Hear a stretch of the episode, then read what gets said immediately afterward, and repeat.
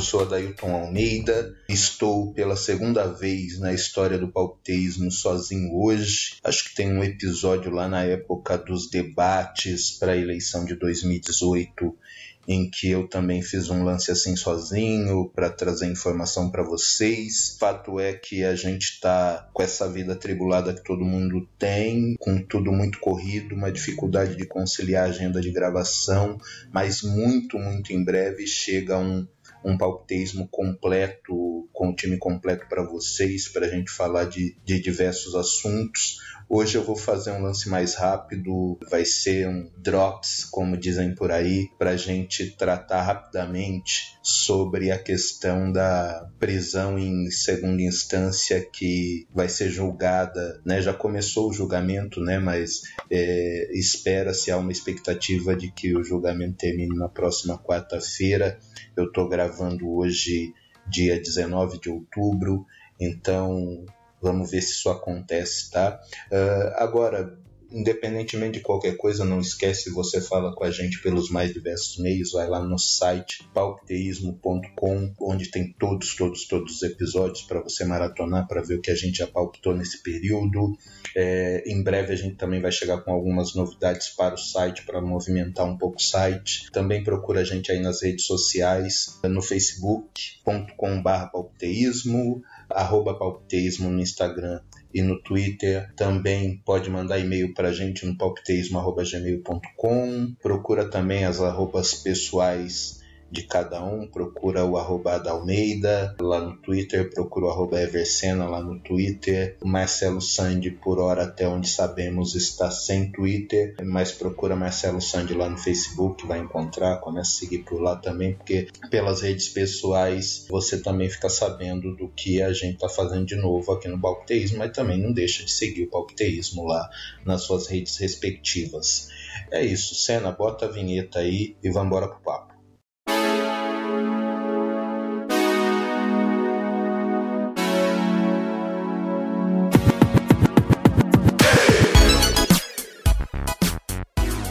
Pessoal, na quinta-feira teve início o julgamento dessa aberração jurídica que, o nosso STF cometeu em 2016, contrariando totalmente as disposições tanto da, da, Constituição Federal como do Código de Processo Penal, autorizando a prisão em segunda instância, né? autorizando que o sentenciado comece a cumprir a pena sem esgotar todas as possibilidades de recurso. A, a ideia era dar uma resposta para a sociedade, e aí que está um erro do STF, porque o STF é um guardião da Constituição e, e a melhor resposta que o STF pode dar para uma sociedade é o cumprimento estrito aquilo que dispõe o texto da Carta Magna. Mas na ânsia de dar uma resposta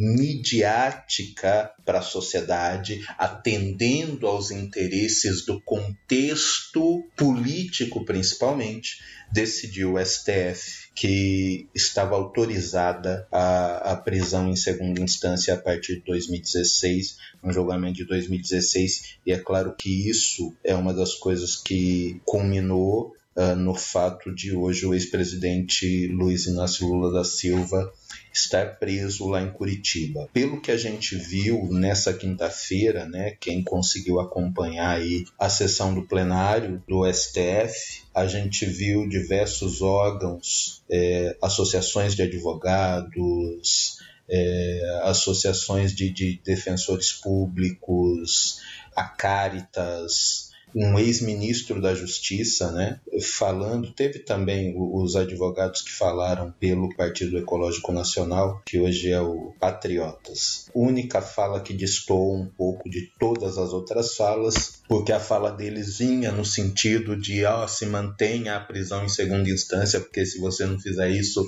vai virar um mundo de impunidade o Brasil, é, o que é uma falácia tremenda, é, e, e pode se discutir isso com qualquer um é, que, que venha falar que, que é, revogar a prisão em segunda instância, vai fazer com que a, a impunidade impere no Brasil é, de maneira maior do que é hoje, ou nada, esquece tá? Isso não vai acontecer.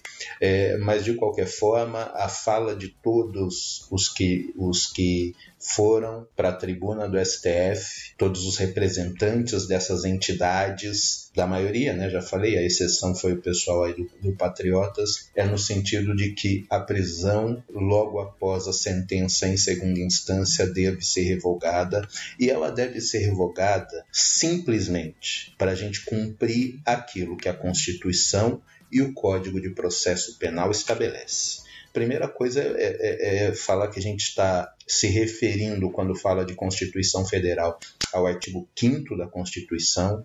O artigo 5 é, é o que traz todas as nossas garantias individuais. É um artigo importantíssimo, é cláusula pétrea na, na, na, Constituição Federal. E o inciso 57 da, da Constituição Federal prevê o seguinte: ninguém será considerado culpado até o trânsito em julgado de sentença penal condenatória se não dá para ser considerado culpado antes da sentença penal, você não pode começar a cumprir pena, porque só cumpre pena quem é culpado. Se ainda não lhe foi sentenciada a culpa, como é que você começa a cumprir uma pena que, que logo depois pode ser reformada? Aí a gente chega numa aberração que vai contra tudo aquilo que a gente aprende nos primeiros dias de banco de faculdade de direito. Atualmente foi assim que eu aprendi, que é aquela máxima que é preferível um, um, um culpado solto do que um inocente preso, porque você não pode brincar com a liberdade das pessoas, ainda mais com esse nível de estrutura de judiciário,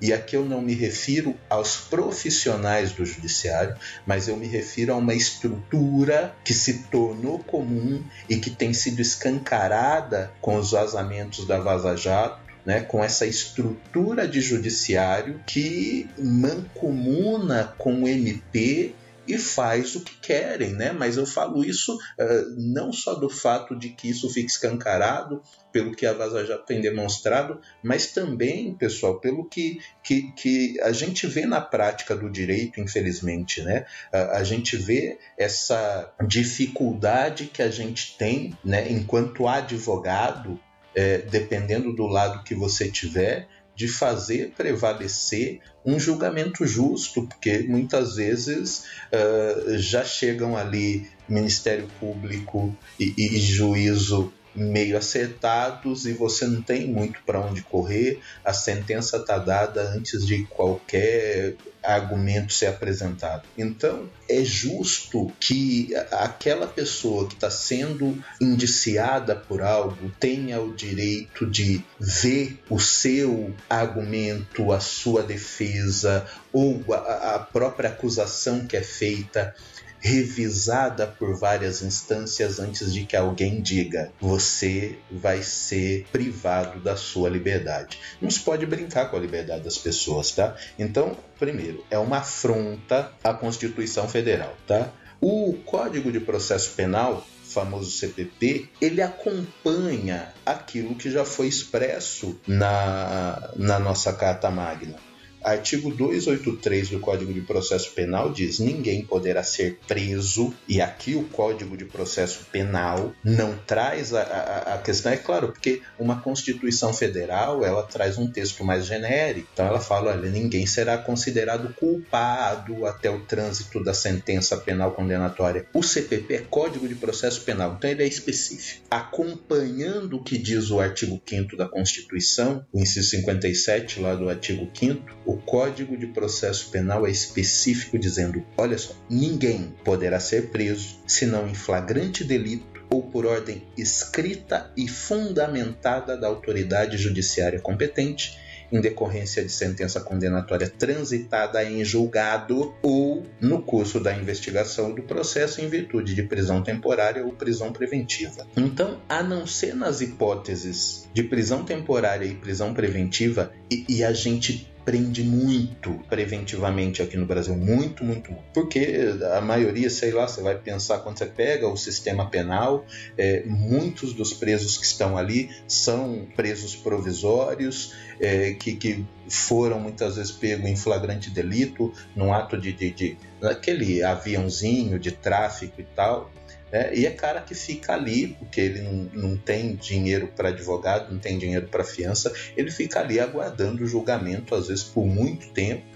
E não raro, principalmente se for negro e pobre, muitas vezes ele não era nem culpado de nada, nem esse, esse aviãozinho ele estava fazendo. Ele, ele é preso simplesmente porque é uma seleção no momento de se prender pessoas no Brasil principalmente quando a gente pensa nesses crimes menores. Então, ninguém, assim diz o, o, o CPP, pode ser preso, se não nas hipóteses de prisão uh, preventiva ou temporária, ou por decisão fundamentada por escrito da autoridade judiciária depois de um trânsito em julgado de sentença penal condenatória. Quando a gente aceita que essa volta na Constituição seja feita em nome de uma suposta tentativa de, de, de combater a impunidade, combater os crimes de colarinho branco, a gente joga na lata do lixo a nossa Constituição Federal. E o recado que a gente passa é o seguinte: se o momento não for propício,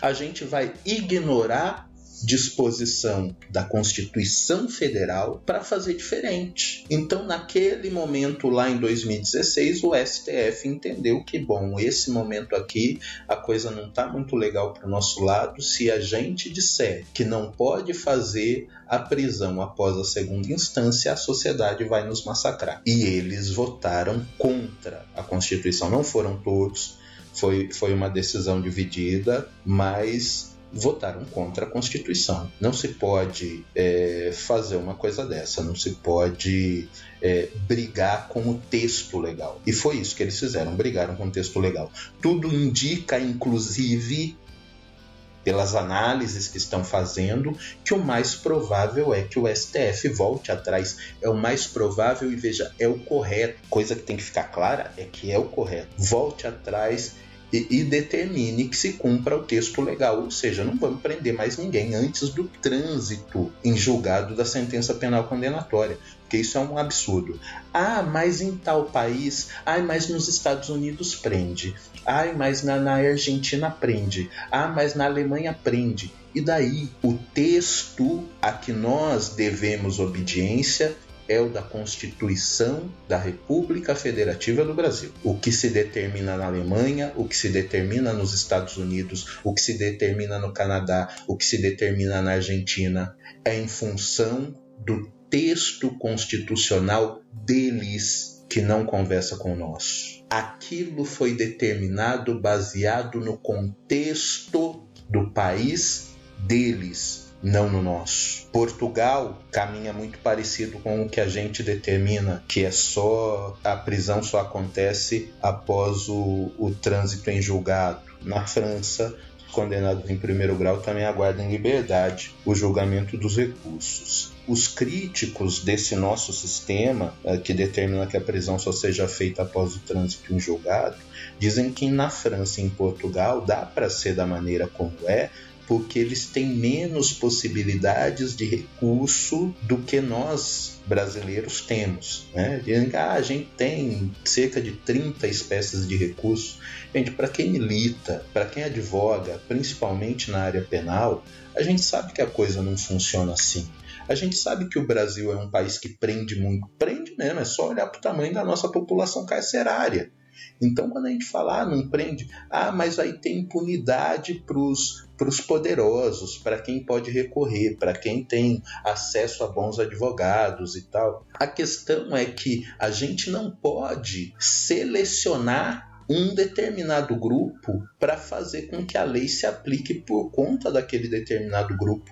A lei tem que ser para todos, seja ela boa ou ruim, ela tem que ser para todos. Então, em nome de combater uma suposta impunidade, a gente agredir a Constituição como está agredindo nesse momento, como vem agredindo desde 2016, é algo que não pode acontecer, é algo absurdo. E esquece, não vai acontecer de soltar um monte de gente, é, de, ficar um monte de gente impune, porque veja, tinha é, antes de 2016 a gente já estava vendo é, governadores sendo presos, pessoas grandes, tá todo mundo preso com a lei do, do jeito que era, sem necessariamente ter essa necessidade é, desenfreada de prisão em segunda instância que cria um problema enorme para a sociedade. A gente já encarcera demais, não resolve o problema, a tendência é que a gente encarcere mais ainda. Em vez de resolver o problema, a gente está jogando a sujeira para debaixo do tapete. E uma hora isso vai ficar insustentável. Então, eu aguardo com muita ansiedade, né? Eu já vou aqui para finalização uh, desse áudio. Eu aguardo com muita ansiedade o desfecho desse assunto na próxima quarta-feira. Tentarei acompanhar de perto. Muito provavelmente comentaremos esse desfecho no nosso próximo episódio completo de palpiteísmo. Espero que vocês tenham entendido que aquilo que o STF decidiu em 2016 abre um precedente muito grave para que a gente depois resolva, por conta da circunstância, sempre fazer uma interpretação fantasiosa da Constituição Federal da maneira que ela mais nos for conveniente. E isso não é interessante para nenhum Estado democrático. Temos que tomar imenso cuidado com isso, porque se a gente relativiza isso, algo que está dentro de uma cláusula pétrea, dentro do artigo 5 da Constituição Federal, a gente relativiza qualquer coisa que esteja no texto constitucional depois. É, e, e, aí, para você tentar voltar depois a um estado de normalidade, vai se passar aí algumas gerações sofrendo com aquilo que a gente está fazendo de errado agora. Então, vá atrás, leia o texto constitucional, leia o texto do CPP, vá atrás de doutrinadores da área de, de, de processual penal ou de doutrinadores constitucionais leia, vale entender como é que é a visão desses caras para formar uh, o seu convencimento. Mas veja, o meu palpite é de que erramos feio em 2016 e temos a oportunidade agora, no fim de 2019, de consertar essa aberração e de fazer com que o país volte a respeitar o texto da Constituição nesse sentido, tá certo? Não esquece, tá? Estamos por aí no palpiteísmo.com, lá o nosso site. Estamos no facebook.com/barra palpiteísmo. É, arroba palpiteísmo no Instagram, no Twitter. É, não esquece de, de procurar a gente. Também manda e-mail Tá, que a gente lê e-mail lá no palpiteismo.gmail.com. É bom ter vocês com a gente. Em breve a gente volta. Muito obrigado por ter nos acompanhado até aqui, por ter me acompanhado até aqui. Abraço, tchau.